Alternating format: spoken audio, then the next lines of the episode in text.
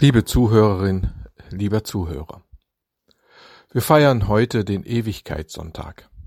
Es ist Zeit, wieder der Toten zu gedenken, derer, die wir geliebt haben und noch mit unserer Erinnerung lieben.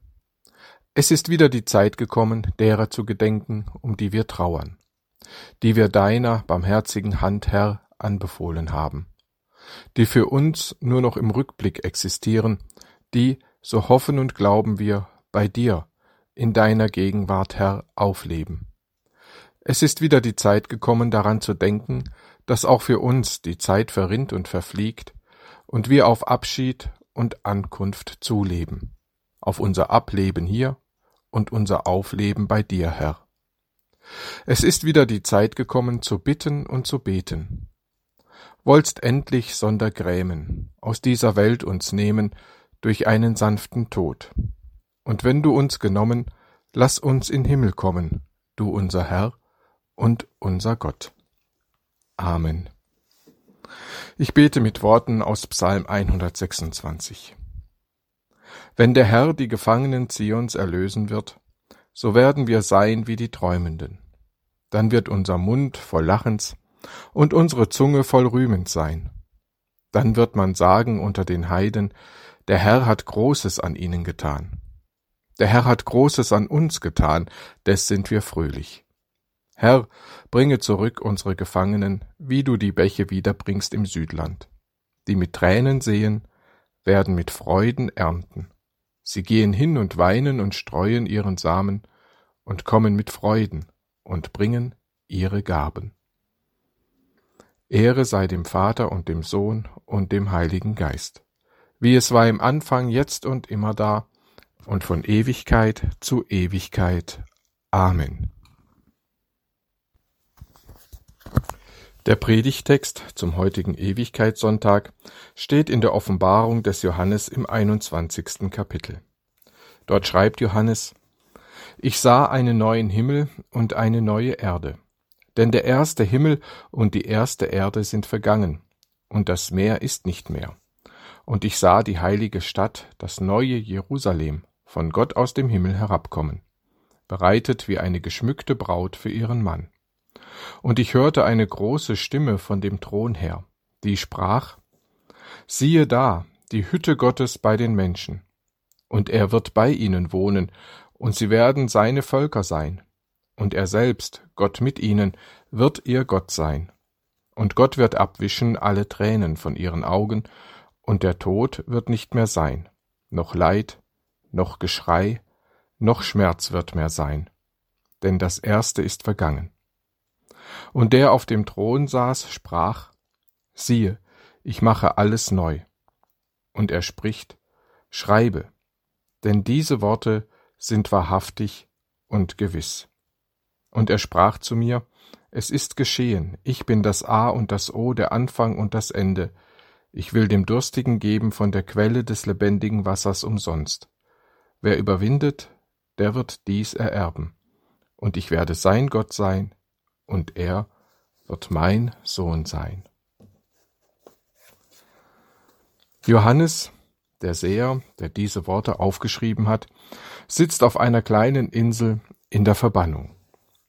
Er sitzt mitten in der alten, vergehenden Welt, voller Bedrängnis, voller Bedrohung, voller Bedrückung. Ihm ist bang ums Herz. Wie schwer fällt es uns, den Blick aufzurichten, nach vorn zu blicken, wenn uns Unheil, Unglück und Ungemach ereilen. Unser Blick bleibt gerne auf das Alte, auf das Vergangene, auf die Vergangenheit gerichtet, auf den Abschied und die Erinnerung, auf das, was wir verloren haben, auf den Menschen, den wir hergeben mussten. So mag es auch Johannes gegangen sein, der einsam auf der Insel sitzt und zurückschaut auf das Leben, das er hergeben musste.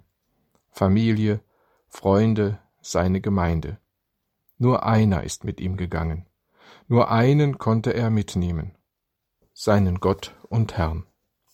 Und der schenkt ihm einen Blick nach vorn. Der schenkt ihm einen Ausblick auf ein neues Leben. Und was für ein Leben ein Leben, das alles zurückgelassen hat, was uns bedrängt, bedroht und bedrückt, Tränen, Trauer, Schmerzen, ja, selbst den großen Vergangenheitsmacher, den Tod. Ich sah einen neuen Himmel und eine neue Erde. Wundervoll lässt es sich in diesem neuen Leben leben. Nichts ist mehr Stückwerk, nichts ist mehr bruchstückhaft oder vergänglich. Die Mauern und Häuser haben keine Risse, kein Haus, das renovierungsbedürftig oder gar baufällig wäre.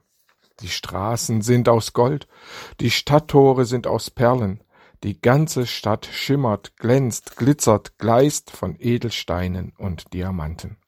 Eine Stadt, das neue Jerusalem, gebaut aus Material mit Ewigkeitswert, gebaut für die Ewigkeit. Selbst der Himmel wird neu. Es gibt keine Nacht mehr, keinen dunklen Raum, in dem man orientierungslos bleibt, nichts erkennen kann und der Angst ausgeliefert ist. Das Leben ist taghell, Licht durchflutet, obwohl es keine Sonne mehr gibt. Alles wird von Gott selbst erhellt, erstrahlt. Alles steht und lebt in seinem Glück, in seiner Herrlichkeit. Und jedes Gesicht, jedes Auge spiegelt dieses Licht und dieses Glück wider. Gottes Herrlichkeit erleuchtet die ganze Stadt und ihre Bewohner. Wer sich nach Gottes Nähe sehnt, findet sich hier, findet sie hier gleich nebenan. Siehe die Hütte Gottes bei den Menschen. Hier werden alle Tränen von Gott persönlich abgewischt. Ein herrlicher Ort, ein Ort voller Licht, voller Trost, voller Leben. Mit einem Gesangbuchdichter können wir ausrufen, Eier wären wir da. Aber noch sind wir es nicht. Noch wird manche Nacht auf Menschenleid und Schuld fallen. Noch tragen wir diese große Hoffnung und Zukunftsaussage in irdenen Gefäßen. Noch drückt uns böser Tage schwere Last. Das verlangt uns einiges an Kraft, an Trauerarbeit und Geduld ab. Das kostet uns Kraft. Aber sollen wir deshalb Gottes große Zukunftsaussage für null und nichtig halten?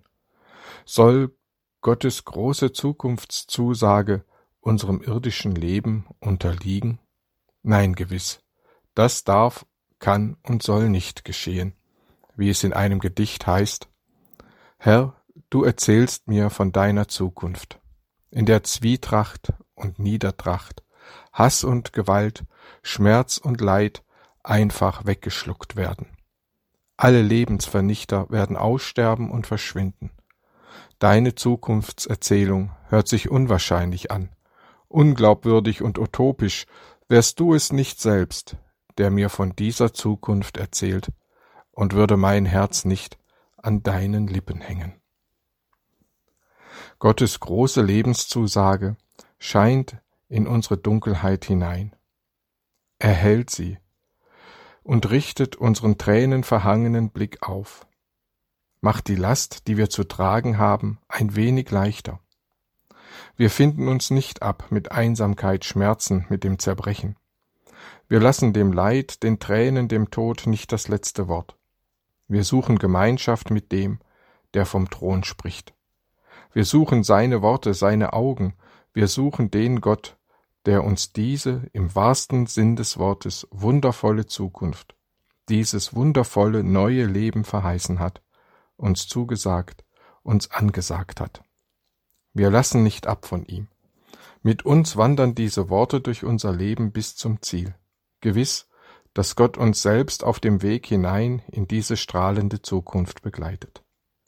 Er geht mit uns dem entgegen, was an Wunderbarem auf uns zukommt.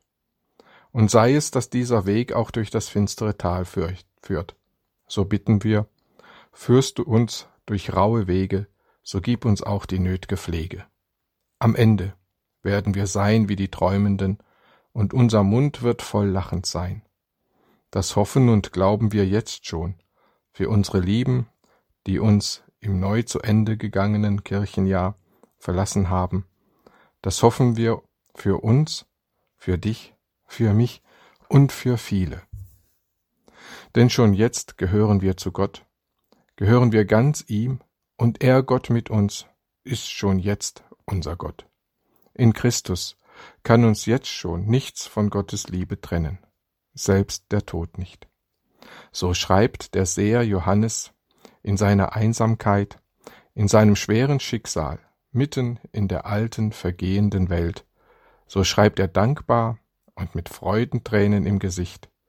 Diese Worte sind wahrhaftig und gewiss. Amen.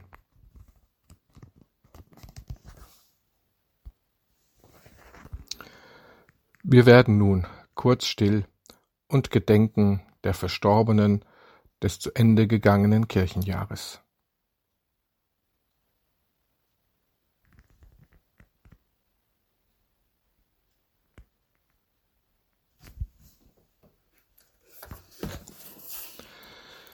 Wir beten. Jesus Christus, du hast uns die Hoffnung geschenkt, dass du den Tod überwunden hast. Wir hoffen, dass wir durch das Sterben hindurch zum Leben gelangen, zu dir gelangen und du uns aufleben lässt. Wir bitten dich für die Menschen, die uns vorausgegangen sind, auf dem Weg in die Ewigkeit, die wir loslassen mussten. Halte du sie in deiner Hand, damit sie bei dir leben. Jesus Christus, wir bitten dich für uns selbst. Öffne unsere Augen, dass wir erkennen, was wirklich zählt in unserem Leben. Mit deinen Worten, die du uns selbst gelehrt hast, beten wir gemeinsam, Vater unser im Himmel, geheiligt werde dein Name, dein Reich komme, dein Wille geschehe, wie im Himmel so auf Erden. Unser tägliches Brot gib uns heute, und vergib uns unsere Schuld, wie auch wir vergeben unseren Schuldigern.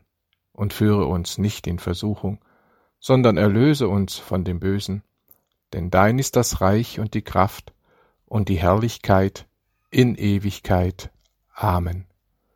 Herr, segne uns und behüte uns. Herr, lass dein Angesicht leuchten über uns und sei uns gnädig. Herr, erhebe dein Angesicht auf uns und gib uns Frieden. Amen.